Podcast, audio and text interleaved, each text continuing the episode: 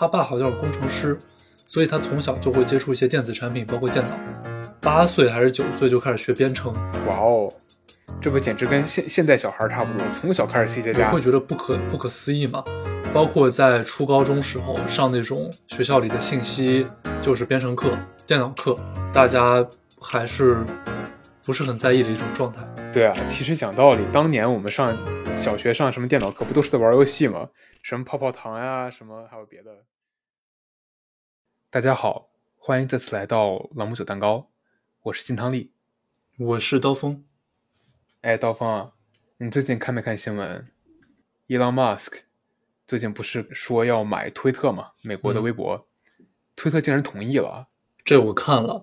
说实在的，之前不怎么用推特这东西，但是你说一个天天在微博上吹水的人，微博大牛，然后说我要收购微博，这事儿相当于国内就就是这种情况吗？听着有点离谱，但的确它发生了呀。嗯，他去他去收购推特，一开始发那个推的时候，我是没太关注，因为你知道，我也是。伊朗马斯克他就爱时不时吹个水嘛，对吧？是，每天发说“我爱元神”啊，对啊，今天说我要退市了，明天我要 比特币了，对，到后天说个什么，大家就有点像狼来了的故事。是，最近越来越多了。嗯，的确像狼来了的故事。毕竟你想收购推特这个事情，推特那么大个公司，它市值多少呀？市值也得有个几十个 billion 吧，相当于几百亿美金了。嗯，他怎么说买就买啊？他哪来的钱？我还真看了一下他融资结构，他提出了收购 Twitter 的整个总打包价是四百四十亿美金，相当于是个三千亿人民币不到点儿应该。然后呢？他自己只需要出资十三个 billion 美金，就是一百三十个亿美金，剩下三十一 billion 三百一十亿美金，他都是通过银行借款、杠杆融资这种方式去去拿钱的，而且还质押了一部分特斯拉股票，等于说是我给你买个什么东西，然后我抵押品是自己股票嘛？哦，结果他他刚质押完，特斯拉股票就跌了百分之十八，那这肯定不是嘛？那你说？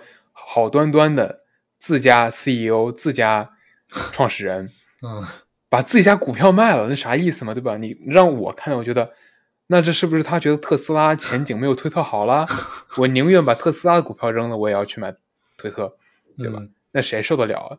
这个时候真的是求特斯拉其他高层员工的心理阴影面积，说不定去年刚拿了个，对吧？百分之五十的嗯股权。今年，伊隆马斯克一句话 没了，打水漂了，没了。因为我记得我还看到说，伊隆马斯克为了这次融资，不仅质押了特斯拉股票，他光自己卖就卖了好像四点多个 billion，将近四十多亿美金的特斯拉股票。那你说，就就光是他卖掉的这些，就足以造成很大程度特斯拉股票的打击了。对啊，他这个东西还让我好奇一点啊，你说。自家创始人 CEO 加个大股东，天天搞事情，但他卖了那么多特斯拉股票，还没有出现特斯拉股价崩盘的情况，大家还是非常，你可以说是有热情，可以说是头脑发热的，在追捧特斯拉，在追捧伊朗马斯克。是啊，因为这件事情其实刚好前两周我们有一节课的老师也讲到了这个事情，就说伊朗马斯做这么多事不光是这次推特的收购啊。包括他很多其他公司，比如说 SpaceX 那个火箭公司，再包括他做的那个地下隧道公司 Hyperloop，嗯，他的钱其实都是哪来的？不都是特斯拉通过特斯拉赚的吗？那他赚这些钱，其实一定程度上，他拿出去投资别的公司，这些公司又不由特斯拉股东持有，他说白了不就是在稀释特斯拉股东的权益吗？确实，你这么一说，好像真的是等于说烧了这个公司的钱。本来应该是给股东，比如说能发个分红什么的，结果他全都砸别的地方去了。对啊，这不是他砸到自己家别的项目上吗？但是其他的股东跟你们没关系。你说到这儿啊，我一直挺好奇，为什么人们这么追捧伊朗马斯克这个人？因为好的企业家以及好的那以及高调的公众人物，其实是这个世界是不缺乏的。是的，我们有明星啊，有。当红流量小生小花，有国外的各种好莱坞影星，还有一些其他的企业家或者什么的。是你说为什么偏偏是伊朗马斯克？他是，我觉得说世界第一流量是不过分的吧？世界第一网红了，他算是。第一网红，对。那刚好，刀锋你说到这儿，咱们不如就来聊一聊伊隆马斯克这个人是怎么样一步一步成为世界第一网红的呗？嗯，像我如果记得没错，他当年发家的第一个公司应该是 PayPal，对不对？对他应该是和那个 Peter Thiel 还是 Peter Thiel 那大哥，后来创建了一个 Palantir，还有 Founders Fund。这俩大哥还有别的几个大哥，我记得那一帮大哥里还有一个中国人。对他们有好几个大哥，后来都成为了硅谷的几个领袖。对，然后呢，凑一起，一开始应该 PayPal 只是 eBay 这个拍卖平台上的一个支付方式吧，不是很大。对，因为对不懂的同学呢，其实 PayPal 就是一个像支付宝一样的网络支付方式。他说白了就是在以前大家只能通过银行汇款的时候，哎，他站出来了，说，哎，你通过我的网站，你也可以转钱哦。对，因为银行转账虽然说对于消费者来讲都是一个电子支付，你这个银行卡转那银行卡也是支付，你这个手机账户转那手机账户也是支付，但他们银行之间的操作流程要复杂很多。大家肯定在使用一些银行手机 APP 的时候，要转账那就各种验证，呃，这个啊那个啦，很麻烦嘛。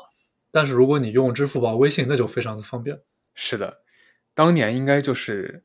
伊隆马斯克和其他几个人一起看中了这个市场，因为当年我记得应该也是 eBay 逐渐兴起，eBay 其实就是一个类似淘宝的这么一种拍卖性质的网站，什么人都可以上去拍卖你自己的东西。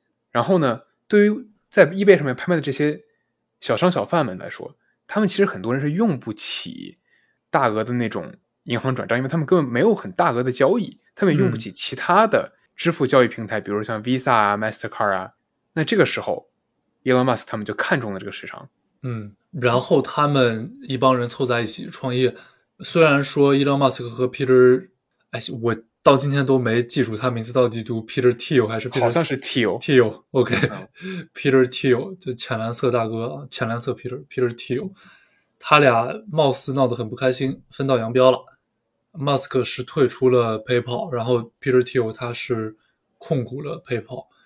但这并不妨碍马斯克继续在他成为网红的路上逐步前进嘛，一路狂飙了，简直是对一路狂飙。你说哪个流量能跟他比啊？国内天天说 MCN 网红运作、抖音直播，那你你真的不如去看马斯克发推特是吧？嗯，OG 网红向你学习。我读过一些 Musk 的传记性的文章，包括一两本书。这大哥他是个南非人，他不是美国人。哦。然后呢，在南南非这这个也不能叫偏远国家嘛，这个国家吧，他一开始出生在一个，他爸好像是工程师，所以他从小就会接触一些电子产品，包括电脑。八岁还是九岁就开始学编程。哇哦，这不简直跟现现代小孩差不多，从小开始 C 加加。呃，对啊，但他小时候才你想七八十年代。对啊，而且咱们对比一下，咱们小时候就我小时候吧。我八岁的时候家里有电脑嘛？可能是有一台电脑，但是我根本就不知道编程是什么东西。而且我觉得很多家庭可能在那个时候，甚至就咱们那个年代，九十年代，可能很多家庭也是没有电脑的。对，在这种情况下，你跟我说要去编个程，我要在十二岁的时候就已经能编程这个程序，能被人所使用。当然，这是伊朗马斯的故事啊，我会觉得不可不可思议嘛。包括在初高中时候上那种学校里的信息。就是编程课、电脑课，大家还是不是很在意的一种状态。对啊，其实讲道理，当年我们上小学上什么电脑课，不都是在玩游戏吗？什么泡泡糖呀，什么还有别的。嗯，从这个角度来看，伊隆马斯也算是个天才了。那么小可以编出一个可以真的有人去用的软件。嗯，关于这个我倒是有一些不同想法。呃，最近读了一些讲这个天才怎么形成的书。里面用用到的一个很大家很爱用的例子是莫扎特嘛？哦，莫扎特他，你想他很小，那么一点点大，四五岁就开始巡演欧洲，大家就说那上帝的赋予的天才才能在这个小孩身上得以体现。但是莫扎特他自己说过，说很多人说我是天才，我只是因为受了太多的训练了。他爸爸 Leopold 就是一个音乐家，从他刚出生开始，可能应该还有胎前教育啊，胎教。这么先进的吗？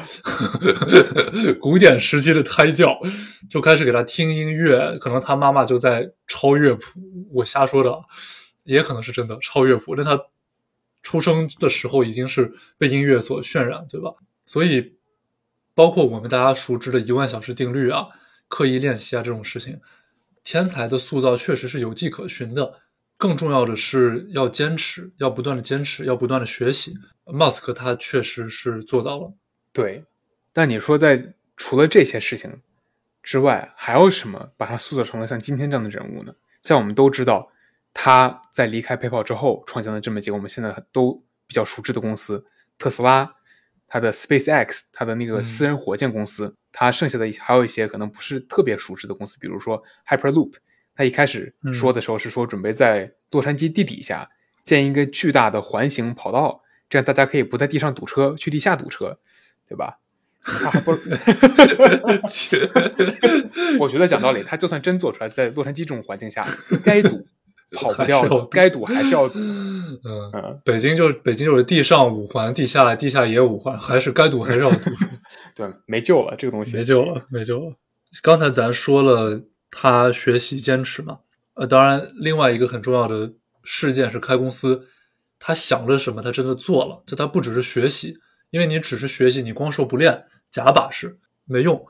他亲力亲为，通过自己的学习和努力，以及对人才的招揽，去把那种看似很缥缈的一些想法落实落在地上。但是另外一个，我觉得他能成为网红的一点是他特立独行。甚至标新立异，敢说别人不说，做别人不做。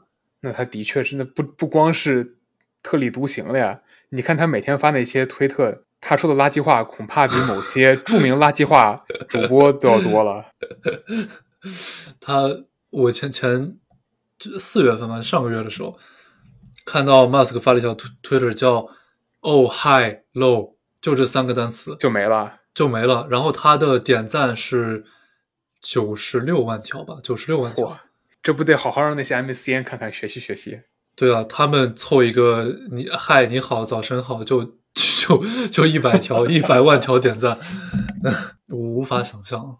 是，之前我也看到，好像说 Elon Musk 之前最高的历就是发推特历史记录是一天之内发了五十多条。我去，就我觉得咱们正常人可能一天都不发一条了。然后这个人在发五十多条之前的历史记录，好像是好多年前，他有一次住院了，他在住院那天发了四十多条。我现在想，他到底是因为嗯住院了有时间发呢，还是就是住院了没事干，实在太烦了，就我一定要发推特？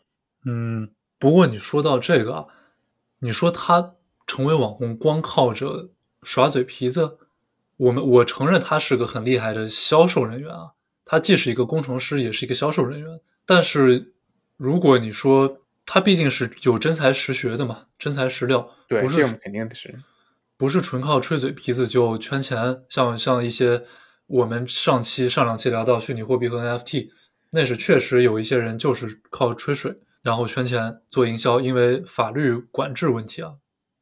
但 Musk 并不是这样子。对他这些公司，你不管是看以前已经做出来，比如像 PayPal、特斯拉已经很成熟的公司，他们的确给我们带来了便利。你看现在谁还会想着说我要给，比如说朋友转个账，今天吃饭咱们分个钱，我会跑到银行去汇款？那不可能的呀，对吧？嗯，你再包括电动车，现在现对吧？不，我感觉不管大家住在哪里，出门在街上总能看到电动车。但在特斯拉之前有多少呢？确实是，以前大家。出门带钱包，你还有被偷的风险。但现在你把别人手机偷了，你不知道那密码，也没什么没什么用。是，嗯，就算你真的破解了密码，你还要人脸识别，那你怎么识别？贴个照片贴在脸上。嗯，我感觉他伊朗马斯克除了刚才我们所说那些，他做到了这几点，我是挺佩服的。他真的在追寻自己的内心。非常有勇有勇气，坚定自己要做的事情。他不是很在意世俗的眼光，不被动摇。这点我觉得其实跟 Steve Jobs 苹果的创始人很像哎，嗯，乔布斯。确实是。像在乔布斯之前，咱们不也都还是在用翻翻盖手机吗？虽然我得承认，我还挺喜欢翻盖手机的。我记得当时初中的时候，就你有个诺基亚，我忘了是哪一款了啊。嗯是我记得最开始比较流行是一个一个往上推的一个白色手机，嗯然后当时就觉得很酷。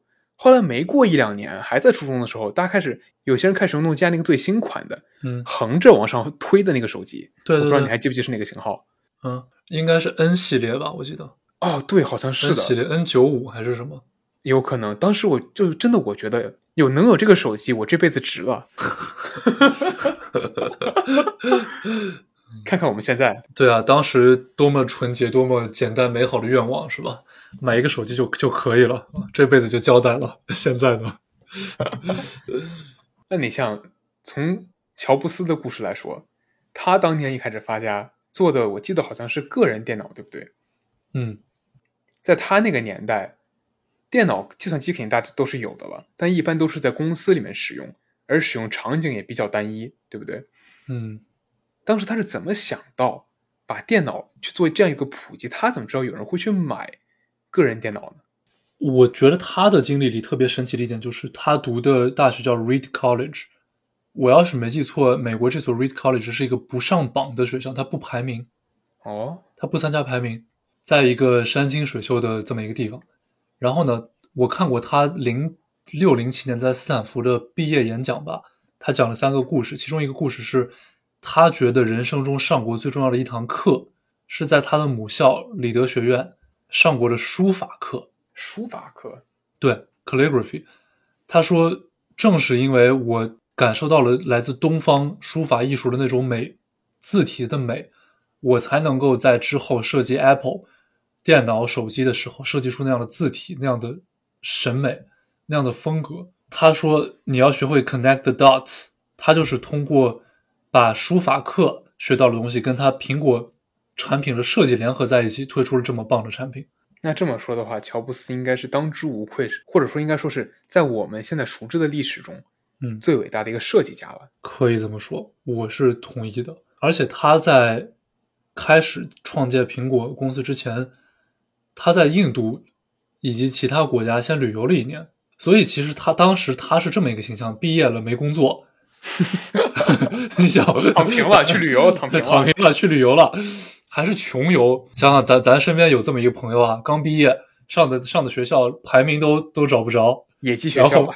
野鸡野鸡大学不找工作没工作，然后然后他跟我们说他要去去某些国家，比如说印度或者非洲，说我要去旅游一年，然后然后他回回国说，我过去一年学到了很多，我学到了冥想、修行、打坐等等等等，然后我接下来要创业，这么听的话，那的确是有一点，有一点神叨了呀，已经。对对啊，已经很少有比这个再不靠谱的了嘛。然后乔布斯，我忘了他跟 Steve Wozniak 是怎么认识的，因为 Wozniak 是个很厉害的程序员，他俩在地下车库开始了他们以后多少年的伟大征程。哎，那你觉得乔布斯、伊朗马斯克和咱们刚才说的这些就是看似不靠谱的人之间，你觉得到底有什么区别？那些不靠谱的人，他们很重要的一点是，当然不是很重要的一点了，结果是做不成事儿嘛。那为什么做不成事儿？我觉得很重要的一点是，他们的行为跟思考是有断层的。就好比说，咱俩在做播客，先不说咱们流量多少啊，这个 希望朋友们多多支持啊。是的，是的，对，让我们也争争取，对吧？很多不靠谱的人，他只是耍嘴皮子。因为我有一个朋友，他跟我说了两年时间了，他说我要做一个播客，嗯，然后每次我都跟他说：“那你做呀？”我现在就在做，虽然我们听众不是特别多，但是但是我们在做了。对，我们也准备这样一直坚持做下去。对你好歹你不管是一个听众、两个听众，大家都是从零开始的，没有人是说我一做瞬间就千万粉丝，对吧？对，那不可能呀，不现对啊实。不现实。我们又不是那种流量明星，你只是跳一个平台来赚流量，不是那样子的。你得从零开始，从零到一是一个很漫长、很艰辛的过程，得有这种行动力。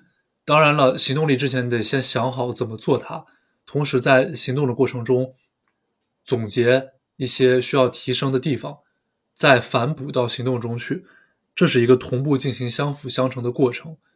但是，Elon Musk、Steve Jobs 他们那些看似或者说曾经看似疯狂的想法，真的落地了，不管多难，他们在向前推动，这是我特别佩服这些人的地方。的确，像现在咱们想想，对我们来说，现在习以为常的智能手机、网上支付，嗯在他们刚开始那个年代，在对于乔布斯来说，七八十年代；对于伊隆马斯克来说，九零年代末、零零年初，嗯这些都是不存在的东西。他们在创造一个新的事物，并且他们做了，最后成没成功呢？肯定一部分原因是运气好，嗯的确这个环境帮助成就了他们，但是一部分来说，他们看到了这个市场，他们去看到就着手的做了，并且嗯一步一步的把它们改良、优化到大家都会想去用的程度，这是肯定是很多很多年的艰辛的工作才能完成的。对，我相信所有听众朋友们，包括我跟金汤里身边有非常多的朋友熟人，都有这样的高谈阔论的时候。大家说，哎，我想不想上班了？我想去做个什么什么，想自己搞点事业。但是呢，说了很久，从来没有落地过，或者三天打鱼两天晒网，刚做了没两三天就就放弃了。在开始之前，可能对市场的研究和思考也不充足。像 Elon Musk、像 Steve Jobs，他们能够抛开一些世俗的眼光，不会说因为七大姑八大姨或者说爸妈说，哎，你应应该去当医生，对吧？你应该走一些稳定的，哎，考公务员吧，考公务员。是，国内最爱说的就是这个嘛，你进那个部委，对吧？过二十年稳稳的能升个处长啊，多好啊！当然，当然，我不是说这条路不好啊，这个大家的 preference 是不一样的。是，而且毕竟还是得看大环境的。但你说伊隆马斯克、乔布斯，他们是没有看大环境就决定说，哎，我觉得这个好就要去做。我觉得这样成功不了吧？嗯，不过如果他们在有没有有没有这种可能啊？他们一开始做大环境确实还没有到位，但是做着做着大环境就到位了。有道理，因为当时想一想的话，乔布斯那个年代，计算机是有的呀，并不是没有，而且嗯计算机的确帮助大家节省了很多工作，让大家的工作变轻松了。嗯那这么好的一个东西，好东西大家都是会推广的嘛。而以前的计算机又那么的笨重，只能放在一个房间里，嗯那推广就可能意味着小型化、便携化。嗯那或许对于他们这种已经在那个时代的潮流的前端的人，或许他们是可以看到一些这样的端倪的呢。嗯，你说的这个就让我想到，怎么样才能成为，怎么样才能看到一些这个时代、这个某些领域的最前沿的下一步可能有大大的机会、有高潜力的领域和赛道，有点像那种鸡生蛋，蛋生鸡，你得先在里面，你就能看到了。那这可能也是很难的一部分嘛，毕竟像你说的是鸡生蛋生蛋生鸡的问题，你都不嗯在里面怎么看到呢？嗯但你说对于乔布斯来说，他当年去神游印度，他是怎么就在里面了呢？你提的这个问题，我觉得真的是非常神奇的一个事情，对，真的很神奇。嗯，你像是说到他，说完他们啊，还有一个人是 Travis Kalanick，Uber 的创始人。最近有一部剧叫《Super Pumped》，叫《超蓬勃》，大家可以网上搜一下，是根据一个非虚构类的书同名小说叫《Super Pumped》啊，不叫小说，非虚构文学《Super Pumped》改编的。《Super Pumped》讲的就是 Travis Kalanick 从创建 Uber 到被踢出董事会，他被踢出自己创建的公司这样一个过程。当然了，这个公司不是说他一手创建，因为其实程序本身设计是他一个朋友叫 Garrett Camp 这个人去设计的核心算法。他是运营官，但是他也是 CEO，把这个公司给运营起来。像其实关于 Travis，我还之前听到了一些故事，因为最近我有一个教授，以前就是在 Uber 在优步做算法的。哦，他说，对，他说 Travis 这个人很神奇的，就虽然这个人的确他有他不好的地方，但据说他有一点特别特别强是什么呢？嗯这个人可以消失，一小时消失两三周，每次回来就会带回来大笔的钱，就不知道他哦对那些投资人说了什么样的话，投资人就愿意把钱都给他。就这个人就很神。这点在在剧里有窥见过这种窥到一隅吧，可以这么说。所以 Travis Kalanick 他作为一个不会编程的非程序员，也是以推销和运营这两点很厉害嘛。对，我还在 Wikipedia 上搜过他的一些资料，他在高中的时候就跟他同班同学的爸爸一起开公司。啊，这什么操作？我真的从来没见过。你想，咱们十六七岁，跟一个同班同学的家长一起开公司，闻所未闻。我觉得更有可能的是被朋友家长接去踢球之类的，这是比较有可能的。呃，对，这确实是比较有可能。这这不不过，我觉得是说明一定问题的。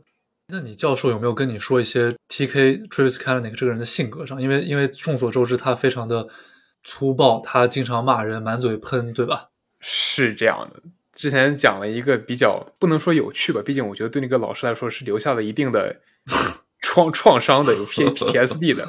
嗯就据说好像当时是优步的竞争对手嗯 Lyft，嗯他们要开发一个新的功能，然后呢人很厉害，就是他不知道怎么样从投资人嘴里把这事儿挖出来了。那他当场被挖出来这个东西，他不就慌了吗？你想，对啊，我的竞争对手要做这一个新的东西，我又没做，那咋办呢？好像据说他当场就夸下海口说。什么？他们在做，我们早就在做了。你不要听他们瞎说。然后回去就跟我老师说说，哎，我们要做这个东西。对面花了花了，比如说花了花了几个月，我们几周就要搞出来，要跟他们一起抢。那你说谁摊上这么个 CEO，谁不对吧？PTSD 啊。对啊。那我好奇啊，那这样子的话，不会导致 Uber 员工的流失率很高吗？那这我就不知道了呀。反正我觉得流失肯定是流失，但是钱给够，说不定还是有人在的。啊，那那确实是。哎，我之前还看过那个剧里面和书里面看到的，Uber 为了更好的提升一些算法，他就开发了一个程序叫 Greyball 灰球，我不知道你听说过没嗯，是什么？？Greyball 是追踪乘客信息，你去了哪里，甚至可以通过你手机来拍你，哦，就是纯粹属于盗窃个人隐私的一种做法。而且他们上架的是 App Store 啊，苹果是世界上可能最最最重视用户隐私的公司，我不知道有没有之一啊。它是严重违反了 App Store 各项各项协议，就是完全无视协议，可以说。然后他们做的最神奇的一件事情是，苹果的总部不是在 Cupertino 那个地方吗？嗯，那个 campus，他们他让他的程序员确保在 Cupertino 的人看不到他们违反协议，只有出了 Cupertino 才能看到他们违反协议。太行了。对啊，结果呢，当时 当时 Cupertino 有一个员工，一个程序员，他开车回到离 Cupertino campus 比较远的一个家里面，他回回去已经很晚了，但是鬼使神差的就看了一眼 Uber 相关的一些程序代码和资料，就看到说他们在搞幺蛾子，哦，然后马上就汇报给了管 App Store 的负责人叫 Eddie Q，马上一个电话就打给了 Tim Cook，说 Uber 在搞事情。那这 Tim Cook 能容忍？谈了半天，居然就忍下来了，这是我更更不能理解的事情。Tim Cook 是个好商人。你们老师有没有讲一些别的 Uber 的八卦？八卦感觉没有讲很多，因为毕竟人家公司内部的事情嘛。嗯，但的确，通过这些事情，我们是能够看到 Travis 这个人的性格。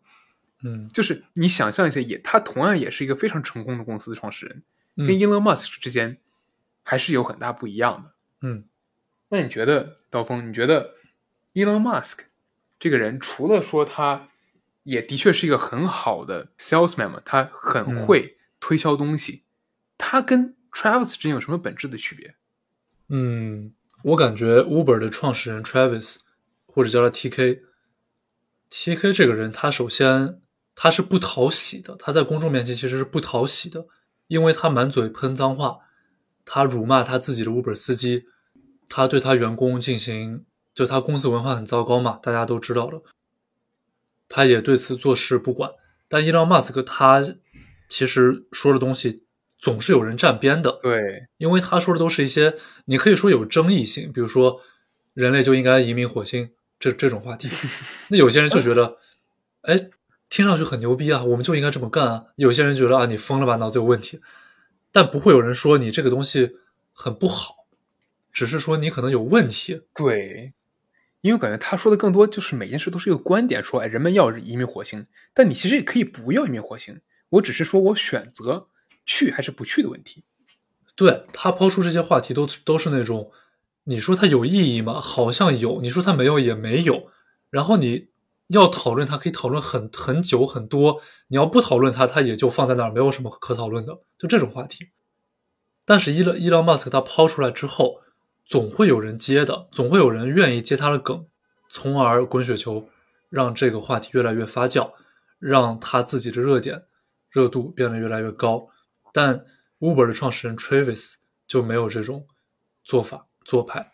对，因为现在想想看，伊朗马斯克以前发的这些推特，其实当然他也有骂垃圾话的时候呀，但是 但是很多时候他发的一些东西，真的就是除了他个人的一些见解之外，很多的一些东西都是可以让人讨论很久的。比如说去火星，嗯，再比如说，哎，我们一定要做脑机接口，这个东西是人类的未来，我们要走进元宇宙。嗯，再包括说，哎，洛杉矶的这个交通啊，实在是太差了，我受不了了，我要我要建一个地下隧道。嗯，这些事儿感觉都的确是可有可无吧。但是对我来说，又有另另外一种感觉，就是让我感觉，哎，这些事情虽然听起来有点不靠谱，嗯，但是说不定未来就是这样的。感觉如果未来有这个真的能实现的话，也挺好的。确实是你这么一说，想一想，如果城市既有地上的。车道还有地下的，好像是挺酷的一件事情。就咱先不说它有没有用，它是挺酷的一件事情。就它不会妨碍到我这个人的生活，有的话可能我觉得，哎，我也愿意去试一试。如果它真的有用的，那更好。对，确实是这样子。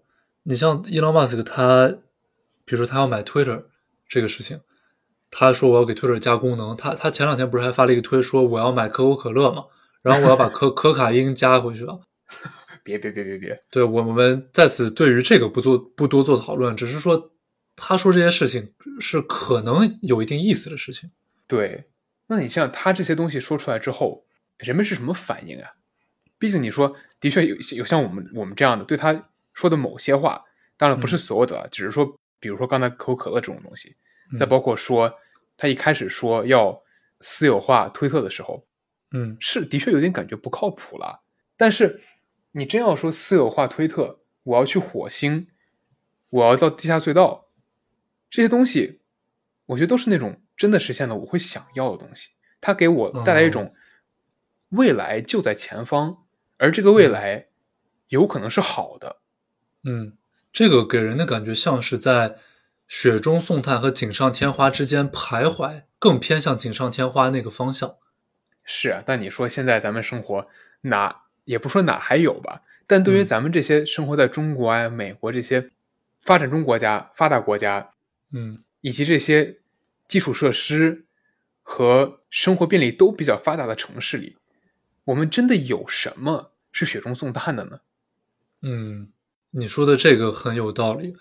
其实大家现在物质生活，你说你能吃饱饭了。你有衣服穿，人的基本需求都是能满足的。只要满足基本需求之后，其实一切的一切都是锦锦上添花。是的，其实我觉得很有趣一个对比就是，你看看伊隆马斯克做的，比如说特斯拉吧，嗯，和小黄车，嗯，小黄车讲道理，它也是锦上添花嘛。而当时他就是小黄车还在的时候，包括他呀，还有那个摩拜啊，我还挺经常用的。嗯，就讲道理，我觉得你就算真的贵，你贵个一倍。贵个可能两倍撑死了吧？你贵个一两倍，我是愿意用的呀。比如说，你一个月让我付四十块钱，包括月卡，嗯，我在北京市内，我不想塞车，我去地方很近，我就骑个车，我随时随地捡起来我就骑，我是愿意花这个钱的。嗯，而且当时的虽然说共享单车 ofo 给倒闭了，已经破产了，摩拜被美团收购了。我们看今天共享单车这个生态。美团、滴滴、阿里巴巴三家打架，黄的、绿的、蓝的，确实有非常非常多的人在使用。哎，顺便说一句，它月卡没那么贵啊。美团的月卡我记得是个十六块钱吧，对啊，你就能骑一个月。对啊，你说我都能接受那么高价格，这个东西对我来说真的我是无所谓的。嗯，确实是改变了人们的生活，而且把便利性提高了。现在你不需要，呃，当然也看时间线了，你不需要直接就买一辆自行车五百块钱，你可以时不时骑一下，时不时骑一下，你不用放放一辆自行车在那儿，还要担心被偷，对吧？的确，Elon Musk 就是他做这些事情，的确就像小黄车一样，他不管多少吧，像特斯拉可能是一定程度上给行业带来了便利，火箭呢可能对我们来说，对我们这种普通人来说目前没什么用，但也许是一是有一些微小便利的。他做了这么多，而像他跟他类似，比如像 Travis，还有很多其他人，再包括比尔盖茨呀、Jeff Bezos、亚马逊的创始人，嗯。他们也是大 V 啊，对不对？他们流量也巨大，他们公司也是全球知名。我觉得真的没有多少人不知道他们的公司。嗯，跟他们到底有什么区别呢？他们的公司也给我们带来了便利啊。那为什么 Elon Musk 在这些人中间，在这些流量大 V 中间，他站出来了？嗯，你说到这儿，我还想到了一部分人，就是国内那些网红、一些明星们，他们的流量也非常大。甚至说时不时说一些话，还能造成微博瘫痪，对吧？呃，我们不点名啊，以防对吧被粉丝是吧街上街上被打。嗯，但他们并没有伊朗马斯克这样长期持续有效、不断的能够勾起人们情绪、煽风点火的效果。我觉得很重要的一个原因是，伊朗马斯克在做的事情，他说的话，就像刚才金汤里讲的。能够引发人们对未来美好生活的向往，这说的很像初高中政政治课，但但确实真的是这样，真的是这样子。人们的情绪被调动了起来，尤其是当当下这两年多疫情，大家时不时被锁在房间里，可能还有人被拉去隔离，其实大家情绪是很差的。但是他总能抛出一些话题，抛出一些想法，让人们感觉如果有这个，真的会变好。对啊，这就让我想到了。尤其最近还挺火的赛博朋克，嗯，其实赛博朋克概念不是上上个世纪就有吗？但对于上个世纪人来说，不是说赛博朋克本身了，而是赛博朋克中的一些元素，比如会飞的车呀，呃，耸立的高楼大厦呀，还有这些满满天都是的全息屏，这些其实也不过就是当时人们对未来，可能对于他他们当时来说，就是我们现在这个年代，嗯，他们认为四五十年后的世界的美好的样子。嗯，那我们现在这个年代其实也需要这样的东西啊，就我们也希望去相信未来是美好的，在以后我们会有这样那样的高科技去解决我们现在生活中的一些问题。嗯，我觉得 Elon Musk 虽然不管是他的说的方式也好啊，还是怎么样，一定程度上他做到了这件事情。确实是他身上那种能够不断学习、不断坚持，比如说买书自学，不断的去问问题。同时呢，让思考跟行为结合起来，把自己所学到的能够实实在在的用在生活中，能够创造某种事业，同时起码客观效果上吧，是对人们真的有益的，对社会有用的，这种精神是很值得我们学习的。但是，我觉得刀锋也跟我是是同样观点啊。嗯，我们只是觉得这个精神值得学习，他的某些做法，我觉得真的，我们俩其实经常吐槽这个事情。你说他，你可以说是造神嘛？他把自己造成成功之后，他发的这些推特，包括这个说突然说一句啊，我要买推特，嗯，呃，虽然是成真了啊，但是你说他天天高谈阔论这些事情，有些就很离谱的事情。对呀，他他一定要这样做吗？呃，说不定是必要，但是真的这样吗？他他这种行为模式以及他被追捧，我觉得反映出了一定程度上反映出我们现在这个时代的一种荒谬性吧。他这些荒谬行为还能够受受到认同，当然我跟金汤里当刚才已经聊了为什么一些原因，呃，但是其中的荒谬性我觉得还是存在的。比如说，比如说，我相信刀锋肯定也都听过的几个事事迹嘛，嗯，比如说在推特之前，他说要私有化特斯拉。然后他记得他那个推特下面还写着 “fund secured”，钱都钱我都找好了，对呀，对吧？对啊，但是事后就没了呀，事后就没了呀。然后特斯拉股价吧唧下来了，嗯，确确实是这样。嗯，很难说它以后会怎么样，大概率还是保持它这种时不时作死一下的风格。你说那些基金们，包括股民们，是不是追捧？我觉得还是会，还是会去追捧他的。当然，我跟金汤里都希望他能够真的为社会、为人类去继续做贡献。他的垃圾话可以稍微少一点。啊，对对，垃圾话稍微少一点。我们也希望说自己能够向他学习这种精神，我们去更更加进步，去创造一些好的东西。但你说到在他现在有这么大影响的情况下，他发一句说我要私有化特斯拉，嗯啊、或者说特斯拉从今天开始接受比特币支付哦，然后一个月之后说对不起，比特币呢我们刚刚才发现它不环保哎，我们可是个电力车公司，怎么可以不环保呢？你说他真的不知道吗？我觉得不太现实不。可。能啊，肯定知道啊。我觉得你你说，呃，美国证监会不是在调查他吗？对啊，他私有化的事情，包括比特币支付这事儿，我觉得操纵股价这个事儿啊，真的是有的，真的有。但是对他这么有钱的人来说，你罚他十个亿美金又能怎么样呢？没有意义啊，他还有是该发发呀。对啊，你除非把他说我禁永远永久禁止你在投资市场活动，这这个是但这个事儿也不可能呀，对吧？也不可能，也没有顶多就是吊销你的执照。但人家都到这个位置了，他也本来也没有执照，对呀、他又不是说那种 Ponzi scheme 骗局去骗钱，他他确实拿钱干事情了。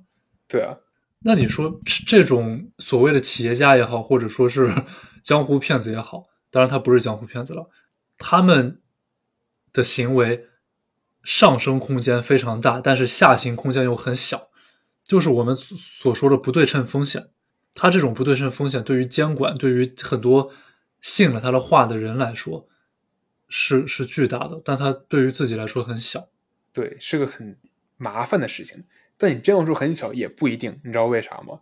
嗯以前 Elon Musk 还发了一个推特，这次是反的啊。嗯，他说 Tesla stock too high，就这么短短四个词儿，隔天特斯拉股票蒸发了十四个 billion，一百四十个亿美金。哦，你说他这是跟自己过不去啊，还是跟自己家的股东过不去啊？对吧？你说对于他的股东来说，心得多塞啊、本来好好的，对吧？我可开心了，你涨呀，你继续涨呀。对呀、伊朗马斯克一句话，呃，太高了啊，高了，太高了。自己家都说太高了，那你什么意思嘛？那就是嫌自己钱多呗，对吧？对就跟就跟马云一样，马云说我对钱从来没有什么兴趣，他对我来说是一种烦恼，对吧？但你说这事儿，他是操纵股价吗？呃，不严格意义上来说，可能也是。但你说伊隆马斯克从这事儿获益了吗？我真不觉得他获益了，我觉得他没什么好获益的呀。你说他他总不能先做空自家公司，然后说我觉得股价太高，先跌了，然后他再做空，他再买回，然后这操作这不可能啊，因为他手上的股票很多都是不能随便买卖的呀。对呀，而且他有那么多特斯拉股票，他做空再多，他都弥补不了损失啊。这个人是有点意思啊，有点意思。也许当他有了那么多财富，他对于这个已经不在乎了，也有可能。是，但他不在乎的负面影响就是，他不在乎的是自己，他可以不在乎自己，嗯，但他跟他相关的那些股东是受牵连的呀。讲道理，他嗯作为特斯拉的 CEO，、现在是不是 CEO 我不记得了，嗯，但他是要对这些股东负责的呀。嗯他很明显在这种情况下，他就把这个责任抛到脑后了。那我觉得我想说什么就说什么、f r e e d o m of speech，对吧？说话的自由高于我其他的责任。确实，这我觉得更多是一种他真的特立独行到了我已经不在乎任何事情的程度了。也许他的意识形态真的就像你说的，他觉得自由言论、言论自由是高于任何一切的一切，高于正确与否，高于是与非。就所谓的生命诚可贵，自由价更高。但问题是，他这个价更高是建立在别人的痛苦之上的呀。对呀、嗯，由此可见啊，等他买了推特之后，如果他真买成的话，这个可能事情会更越来越多呀。对，局面可能会更更加的失控。今天跟刀锋聊了这么多关于马斯克的故事啊，也希望大家听得愉快。因为我真的，我们俩觉得这个人是挺值得聊的。我相信在不久的未来，他会给我们制造非常非常多的这个表情包也好呀，故事也好呀。真的，有时候吃饭的时候光聊他能聊一小时。呃，确实是。说到表情包，他之前有一个那那个什么来着，抽抽大麻还是抽烟的？对，好像是抽大麻这个东西，虽然是它是个违法的一个药品嘛，但是在嗯某些地区它是合法的。他就有一次上采访的时候，嗯，当着大家的面来了一口，那个表情包他满脸通红。对对，那个真的真的是个很有意思的表情包，大家如果有兴趣可以去搜一下。是的，像最近的刚好也又刚出了一个新的嗯关于马斯克的采访，应该是他近期为数不多参与的一个很长的一个多小时的采访，嗯我觉得还是蛮值得看的。他叫 Elon Musk: A Future Worth Getting Excited About。伊朗马斯克一个值得兴奋的未来，是一个他好像就这个月吧，这个月初在德州，美国德州特斯拉工厂做的一个采访。回头这个链接我们会放到节目的下方，如果感兴趣的朋友们可以去看一下。嗯，是的。那今天的节目就到这里了，我是刀锋，我是金汤力，我们下期再见。拜拜。